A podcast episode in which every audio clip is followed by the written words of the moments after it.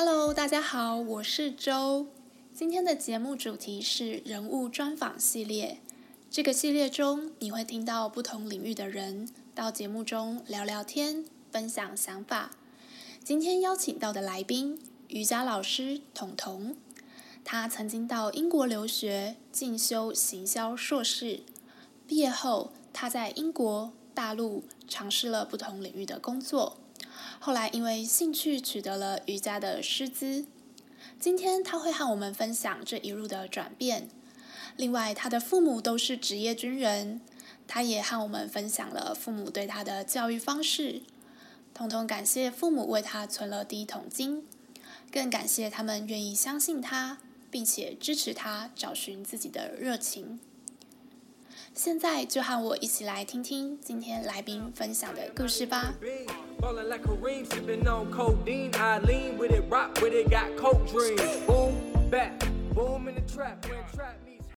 Hello，彤彤你好，欢迎你到节目来。Hello，大家好，我是彤彤。Hello，周。Hello，你好。啊，uh, 我想先请问你从伦敦留学开始谈起，因为大家一般人对留留学伦敦都很向往。对啊，英国哎，可不可以和我们聊一聊？其实我不是去伦敦留学，我是去 Brighton，就是呃在伦敦下面的一个滨海的一个呃观光小镇这样子。嗯嗯嗯，对。然后嗯、呃，我其实从小就有留学梦。就是你会翻我以前那种小学的毕业纪念册啊，就会就会写说哦，我以后要去去留学，然后怎么样的，要去英国留学，要去美国留学。小时候还小时候还不知道，就是就那时候就想想出国留学。然后后来很小很小对小学的时候，对对 对，小学的时候我跟我同学他们交换笔记本，就就会写说就是。就是要去哈佛啊，要去剑桥啊这些的，因为以前就不懂嘛，就觉得哈佛、剑桥很厉害，然后就想出国留学。然后后来长大之后，对，然后后来长大之后，就是 其实这个这个事情就是一直都放在我心里面，所以所以就是嗯、呃，我小时候就有一直在学英文啊，然后就在为这件事情做准备这样子。然后，因为妈妈也知道，所以妈妈就说：“好，那你的那个压岁钱，我都都帮你存起来，然后就帮我拿去做投资、买基金什么的。”她就说：“这就是你以后的的留学基金。”然后我就好好好，所以我小时候就是也没有什么乱买东西什么，因为压岁钱都存起来了，也没有钱。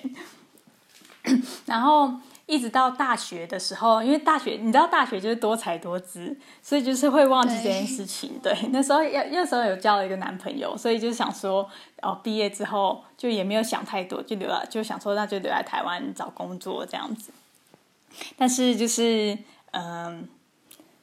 我不知道是是注命中注定还是怎么样，反正我就跟那个男朋友分手了。那刚好就是那一段时间，我有一个好朋友，我有个。高中的好朋友，他那个时候就是也去英国留学了，然后我们就嗯，我们就聊天，他就说：“哎，你来英国陪我啊什么的。”然后我就想说：“哎，好像不错耶。”然后我就跟家里面的人讨论，然后妈妈就说：“就是 OK 啊，好啊，反正你以前就想出国留学，那你就去。”所以就是这就开启了我一个就是。出国留学的，就等于也像是完成了我一个出国留学的梦想，就兜兜转转一圈，很多忘记的事情都回来了。你妈妈是开，你妈妈是开投资理财公司吗？可不可以？没有没有，存存压岁钱可以存到。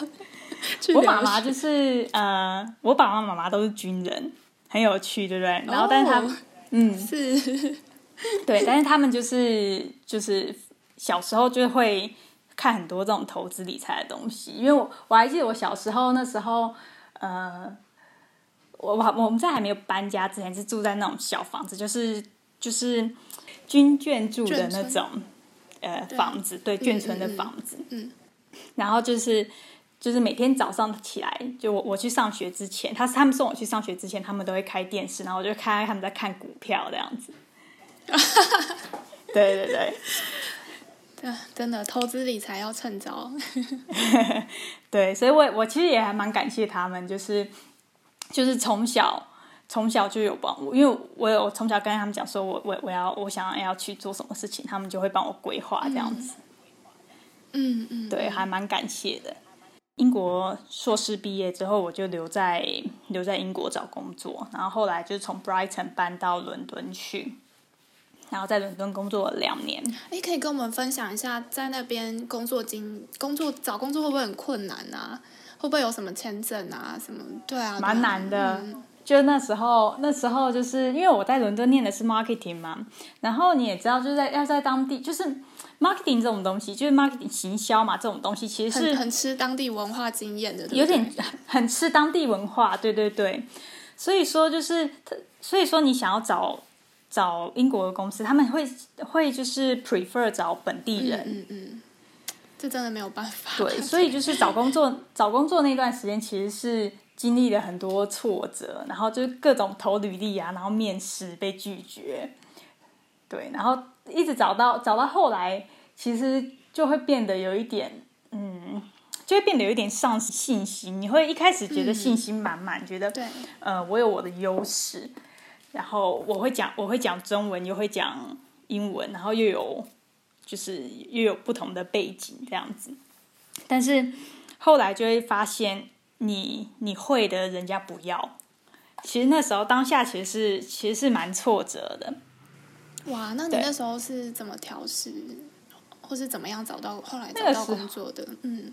后来后来就是反正就一直找嘛。我记得我那时候找了两三个月，然后嗯，我那时候很蛮蛮感谢就是。就是我爸爸妈妈，爸爸妈妈那时候就说，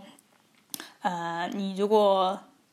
找不到的话，回来没关系，就是爸爸养你，oh. 就是你不用在那边受委屈。但我就觉得不行，我就撑了一口气，我一定要就是一定要在那边找到工作。然后我后来，后来我就是找到一间做那个 hair extension，就是假发。跟假发片的那种工作，oh. 就他们在网络上面卖，oh. 然后我就负责帮他们管理他们的就是 eBay 啊、Amazon 啊，还有他们自己的官方网站，哎，还有他们一些 social media，对，选到很多东西，感觉挺有趣的。对对对，因为因为其实还是跟我以前本职一直有在做的东西比较相关，就是因为我那时候我都还有在写部落格嘛。就在台湾，我还还是有在写部落格，然后还是有在玩 Facebook 跟嗯，那时候还没有 Instagram，就是 Facebook 跟 Twitter，所以就是对于管理这种社群还是相对的比较有经验。对，然后那个时候就是钱没有很多啦，就大家可以关，大家可以 cover 掉我的房租跟生活费，每个月就月光这样子。但是有一份工作，我就觉得已经。已经很很满足了，因为我那时候在伦敦，我就想说我要找一个可以可以对我未来比较有帮助的工作，不是就是去餐馆打工，或者是去端盘子什么的。对，我没有觉得这工作不好，我只是觉得就是可能跟我的人生规划比较比较呃不一样，所以我觉得既然你已经留在英国了，那没关系，找工作的时候辛苦一点。还是要找找到一个自己喜欢的，然后能够做下去的工作。那你现在回顾看这件事情，觉得如果你当初留在台湾，跟你很勇敢的踏出去，跑到伦敦去自己一个人这样生活的，这整个工作经验，你觉得伦敦的生活有没有带给你怎么样的改变呢？其实我觉得在英国的那一段时间，我学习到蛮多事情的，包含不管是在。呃，你要自己处理很自己一个人处理很多东西，生活上或者是心态上，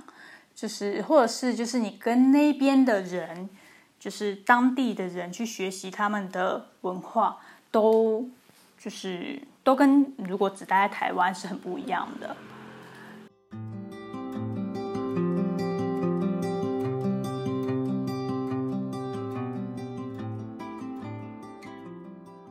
国的文化对你来讲，你看到的是什么？就是你有没有觉得几个比较特别的点？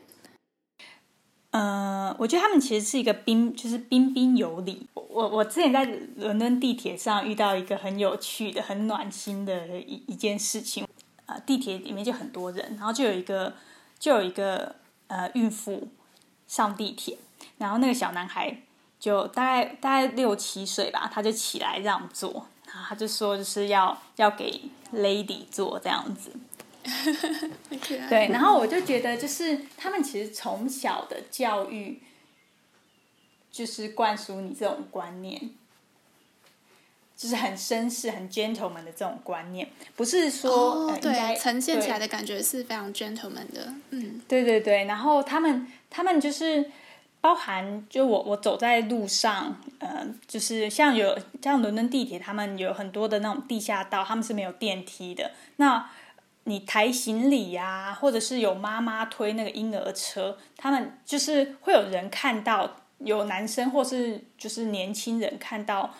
嗯，你提很重的行李，他们就会主主动帮你提。哎、这真的很棒哎！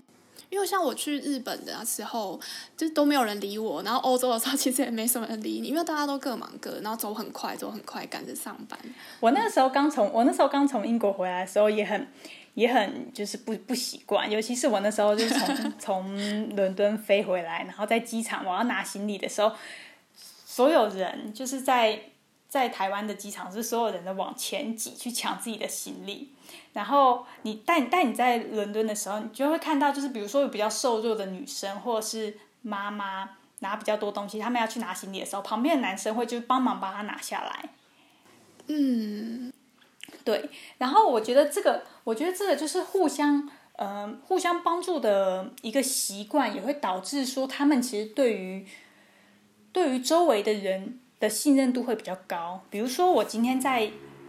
我今天在路上，呃，要走要走楼梯下地铁的时候，我拿着行李，有人过来，就是有个陌生人过来接过我的行李，帮我提下去的时候，我不会觉得，我第一个反应不会觉得他是坏人，他是不是想要偷我东西？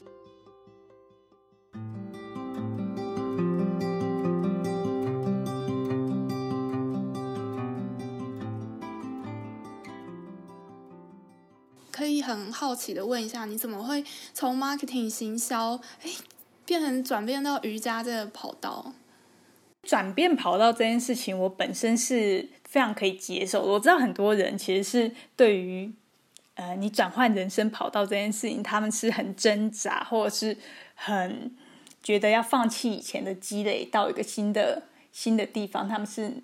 没有办法去做到的，但我自己就觉得，其实我觉得大家都会很想，会一直幻想，但是都很惶恐、害怕，踏不出去。但我自己觉得，就是当你已经有一些，就是你对于你现状的生活，或者是你对于你现在在做的事情不满意的时候，那你就要想办法改变。你如果不改变的话，那你以后三年、五年的生活都还是会跟你现在一样。可是可能大家就是无法想象未来会变成怎么样吧，就是对于未知的恐惧，所以就不敢去尝试。就是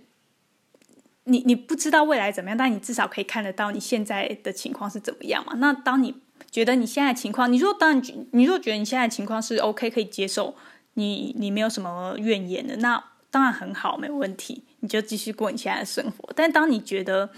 你现在生活是你你不满意的，你不喜欢的，那你想要过，你想要过上你愿想要的生活，那你就必须要做出一点努力，不一定要转换跑道或怎么样，你可以就是改变，改变一些小东西，或者是改变一些心态啊。所以你算是不断的在追求跟转换你的跑道。对对对，我我我其实是比较极端，主要是我我不知道，我我不希望我的人生就是很别人叫我做什么我就做什么，然后很循规蹈矩，然后没有自己的思想，然后我就不知道这样人生的意义到底在哪，所以我就就是一直在寻找我真正想要做的事情，然后真正可以呃我觉得有意义的事情，所以从我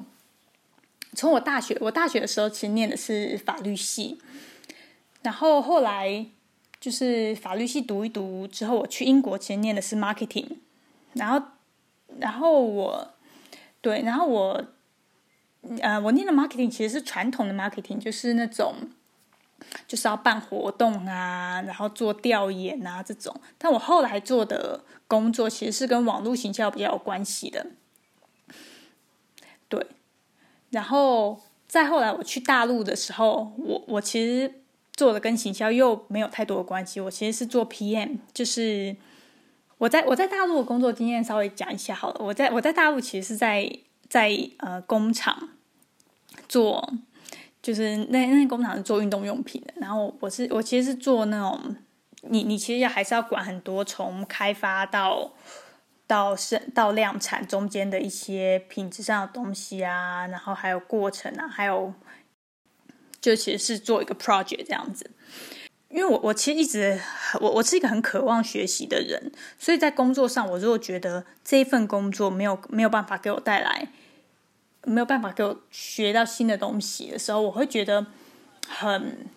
有点空虚，我会觉得很惶恐，惶恐，嗯，对我也会觉得很空虚。嗯对，所以我就当时刚好在刚好在公司内部有一个有有一个有一个机会可以让我转到开发部，所以我就去开发部学了学了画，就是打板，就是画纸牌，就比如说要怎么做出一件衣服，然后学了车缝，然后学学了一些就是三 D 图怎么看这些东西。哦，嗯，对。然后后来，反正因为公司的一些，因为因为因为大陆的一些政策啊，因为大陆你知道，你知道大陆这两年其实他是想要扶植那个科技业的，像这种传产，全几乎全部都就是要撤厂。然后我们那时候，我们那边的工，我们深圳的工厂，就是也就是也要收掉了，所以所有的人都要往越南去移。然后我那时候就想说，啊，差不多是时候可以转换跑道。对，我就想说，就是工作其实也没有太多的，呃，好玩的地方，成长进步的空间。嗯，对，也没有成也没有太多成长进步的空间。所以我就想说，刚好，那就那就转换一下跑道。然后其实我在离职之后，也很就是也有一直在想，说我到底想要，我到底真正想要的是什么？因为。我一直以来就就是我一直以来有个老板梦，你知道？就我我不喜欢，就 就我觉得我我我觉得很多人应该都是，我觉得很多人应该都是这样。就是我我自己有很多想法，然后我喜欢我我比较喜欢别人按照我的想法去做事情。嗯，或者是你没有没有人按照我想法做事情也没关系，我至少可以按照我自己的想法做事情，而不是我要听别人告诉我，就是你应该怎么做这样子。所以就是就是我其实一直以来都蛮想自己自己做生意的，就自己不管是自己做什么事情，自顾，对，对自顾，然后对，然后刚好就是那一段时间。就是瑜伽，瑜伽这个东西是我其实一直一直我在英国之后就是一直都有在接触的，也是也是蛮有缘的。就是我我以前因为我小时候从来从来都没有想过我可能会去当一个瑜伽老师，因为我小时候就是筋骨非常僵硬，你知道，就是那种 坐姿体前弯都碰不到尺的那种。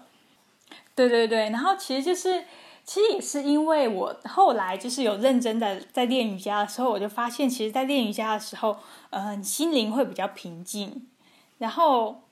很多时候不要带着目的，比如说我一定要劈腿劈下去，或我一定要怎么样去练瑜伽。你自然而然的，呃，你很舒服的去练瑜伽，你其实反而可以听得到，可以感受得到你身体给你的反馈。哇，这个境界感觉蛮高的，嗯，其实我觉得就是就是境界其实一点都不高，因为一开始的时候我就是不想痛而已，就想说那我就舒舒服服练，对，对，很多时候都是这样子，没有很难，就是最难的就是开始，对，你不要给自己设定太多条件、太多限制，你就开始去做就好了，然后就会发现事情其实你没有想象，你没有你想象中那么难。所以你也是喜欢瑜伽，去上课上一上之后，才觉得可能可以变成老师这样子。我一开始是自己去自己练，然后练一练，觉得就是要不我去上一下课好了。然后刚好离职的那一段时间，就是呃离职之前，我其实就有去健身房，然后就在健身房里面就也有接触一些健健身房的瑜伽课。然后我就想说，那呃离职之后，我就想说，那不然我去。呃做一个，我我就想去学一点比较专业的东西，就刚好刚好周边也有一些朋友跟我讲说，哎，你我觉得瑜伽老师不错啊，你蛮适合的，然后呃好像。好像你也蛮喜欢的这样子，你现在反正就到就也在练嘛，那你干脆去学一下那个培训。然后好不止一个人跟我讲，好多人跟我讲，那我也不知道为什么他们会这样跟我讲，但我觉得就是这是一个 sign，你知道，我其实就是对于别人给我的这些 sign，我是很听得进去的。我就想说，好啊，那我就去试一下，也没有什么损失。然后刚好我现在有时间，我就去报了那个瑜伽老师的那个培训，然后就去考了考了证照这样子，然后出来就来教瑜伽。对，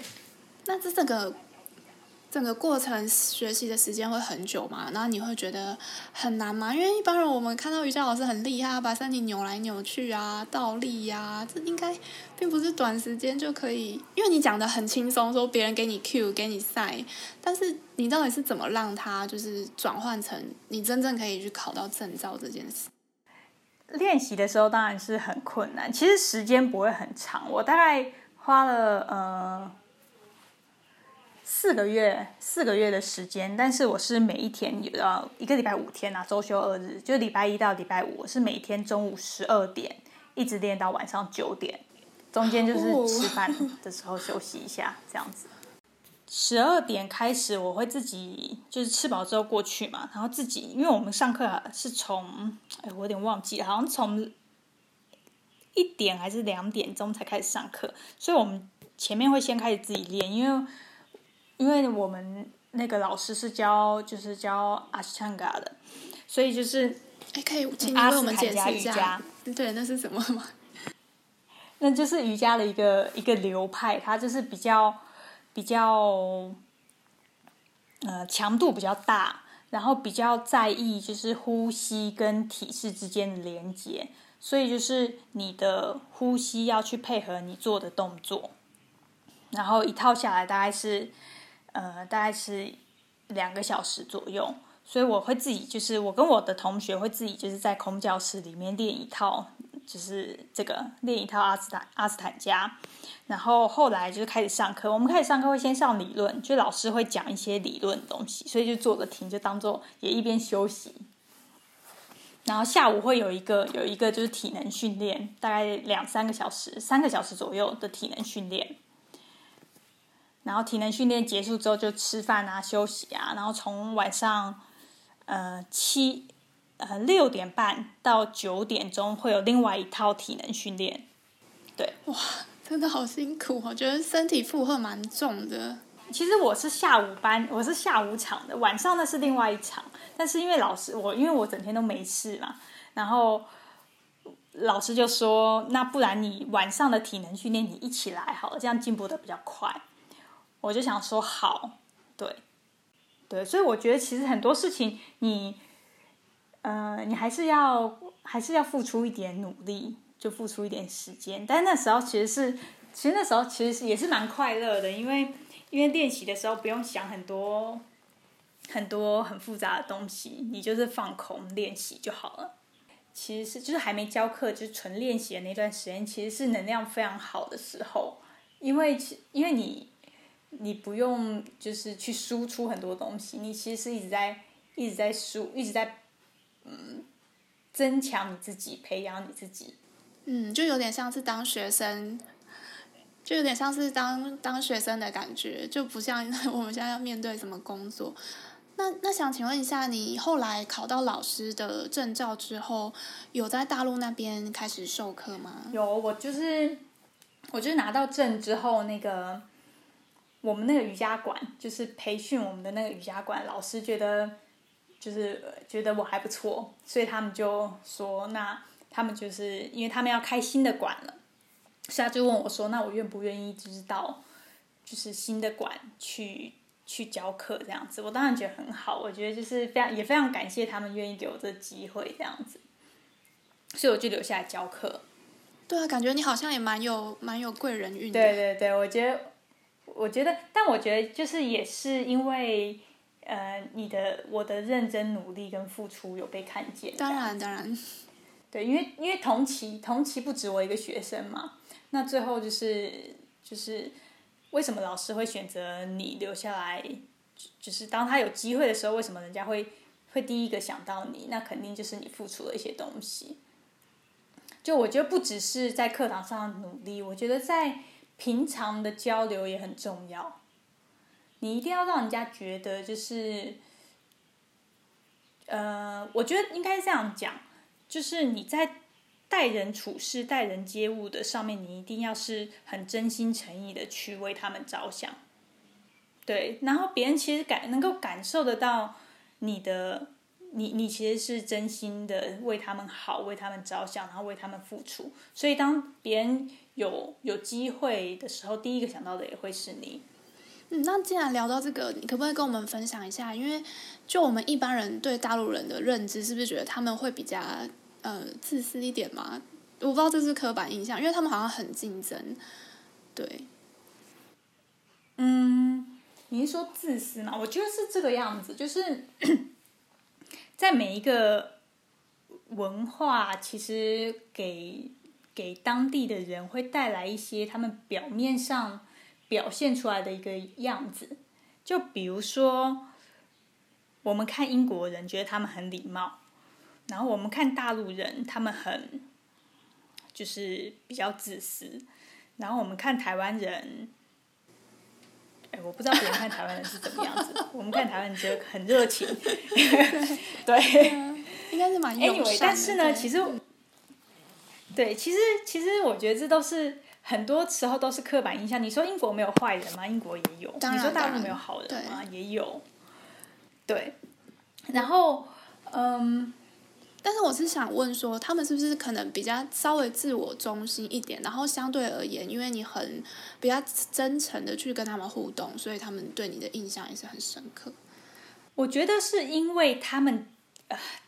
比较多人，那比较多的大陆人讲话比较直接一点。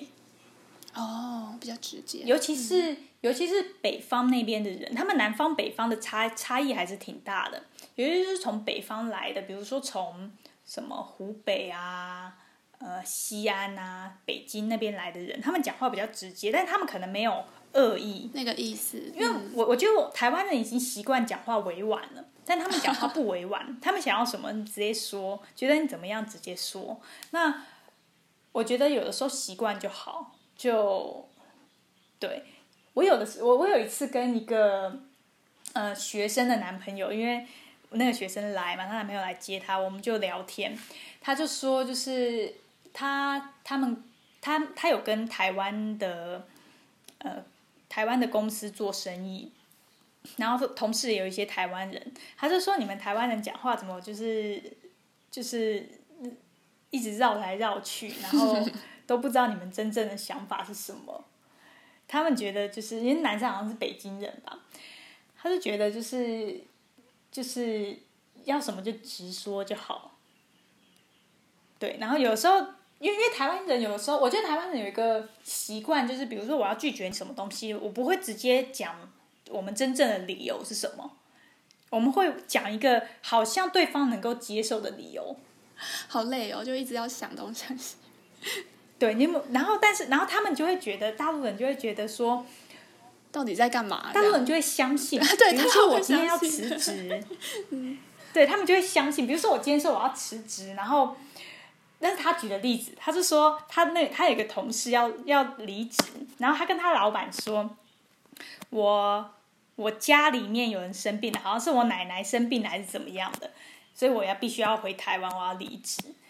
然后那个他同事当然就很紧张，就说奶奶怎么啦，怎么样的？他没没问题，你赶快回去。就后来发现，就是他奶奶没有生病，这只是他一个借一个理由而已，只是为了让让他就是离职这件事情，好像不是因为我不喜欢你们公司，或我说我不喜欢你们的人，好像是一个就是好像是一个比较冠冕堂皇的理由。你你第一你没有办法，你没有办法就是用站在道德制高点上批评我。哦，对。第二，你也没有办法阻止我。嗯，对，但是大陆人就会觉得啊，这种东西你也可以拿来开玩笑，对，可能他也不是说要要开玩笑。我觉得我们台湾人是不是比较怕冲突，或者是不敢直接说？哎，我对，对我后来有跟他讲说，就是就这就是文化文化的差异。那对我我我们习惯了，我们就会知道，就是哦，这可能就是你讲的一个理由，但他们就会相信。所以就是我觉得，就互相彼此理解啊。但是当你没有你不知道的时候，你就会觉得，我们就大陆人就会觉得啊，你们台湾人好假哦，怎么都会说谎骗人。然后我们就会觉得，你们大陆人讲话怎么这么没礼貌？对，我觉得，呃，好像你去过很多地方之后，好像对于这个文化不同性可以有更多的包容。那你除了去伦敦跟大陆大陆之外，你好像也是很热爱旅游，有去过蛮多国家。那你可不可以跟我们分享一下，呃，你旅游的经验啊，或是旅游带给你的旅游对你来说是什么？呃，我我我是蛮我是去过蛮多国家的啊，就是那时候，呃，有一段时间是。很热衷，很热衷旅游的，就而且那时候在英，就呃，就那时候在英国，其实是欧洲几乎都去遍了。这也太好了吧，羡慕死大家了。像我自己，我自己是，呃，因为我我是一个很需要自己空间的人，然后当我在一个熟人很多的环境，或者是在一个没有什么。就是就是比较有压力的地方，所以我就想自己一个人待着。但有时候就是条件不允许。然后我在英国的时候，我就可以我就可以买买个机票，比如说一个周末的时间，我就到到一个没有人认识我的地方，然后就坐着发呆这样子。我在我在英国干过几次这种事情。我有一次我有一次去德国，呃，就去科隆，那时候刚好因为有的时候会看到一些廉价的廉价的那个机票嘛。就是又很便宜，就是几十镑而已。然后我那时候就是，就是那段时间不知道为什么，好像压力很大吧，好像写论文还是怎么样，反正就心情不太好。然后我就想，我就想一个人待着，所以我就是买了一张机票，就礼拜礼拜五的时候买了一张机票，就是礼拜六就直接飞科隆。然后，然后那两天我就是。就也没干嘛，没有安排任何行程，我就租了，我就租了一间小旅馆，然后白天我就到那个莱茵河畔旁边的咖啡厅点一杯咖啡跟面包，然后就坐着看河，思考人生。哇，其实是蛮享受这样的步调，因为我觉得有一些台湾人旅游就是会有一些啦，就是拼命的去跑景点或者什么，但是因为像你已经。嗯、呃，算是蛮多旅游经验的吧，好像比较可以享受在当下，然后喝杯咖啡，思考人生，放空之类的。嗯，对，我我我不太喜欢，我不太喜欢去跑景点。然后我觉得像这种时候，你反而可以就是就是漫无目，呃，可以讲漫无目的的旅行嘛，嗯、就反而可以比较比较多比较多意外的惊喜。对，像像我那时候，就是因为我，因为我我我那时候去科隆好像去了三天吧，就是一天发一天发呆了。第二天我就想说，既然来都来了，我要去逛一下，然后我就开始查附近有没有什么博物馆什么的。然后我连就是那个车子要怎么坐啊，怎么买票我都不知道，我就现场查，然后然后现场去问路人，你知道，就是我要去这里。对对对，对，然后我就我那时候就看地图，我拿了一张地图在那边看，因为我也不知道附近有什么景点，我就在看看看，然后就就有就有那种就是当地的那种妈妈阿姨跑来问我说：“哎，有没有需要帮助的？”对，他们就会主动来问你，然后我就会我我就稍微跟他们聊一下，就是说：“哎，最近有没有什么展好看啊，或什么的？”然后我就觉得还还蛮不错的，就是有一些事情是。你没有计划，它反而自己会发生。反而它才就当你没有计划的时候，它才会发生。嗯，因为平常我们每天都在一个好像已经既定的行程当中，是不是有一些时候把自己丢出去，然后就是漫无目的啊？就是像你讲的，有些事情就发生了，然后你就接受当下的。对，啊、对，对，你就事情发生了，然后就接受。其实这些事情可能也是好事。有人来帮你你就你就接受你不要觉得他是坏人或怎么样的。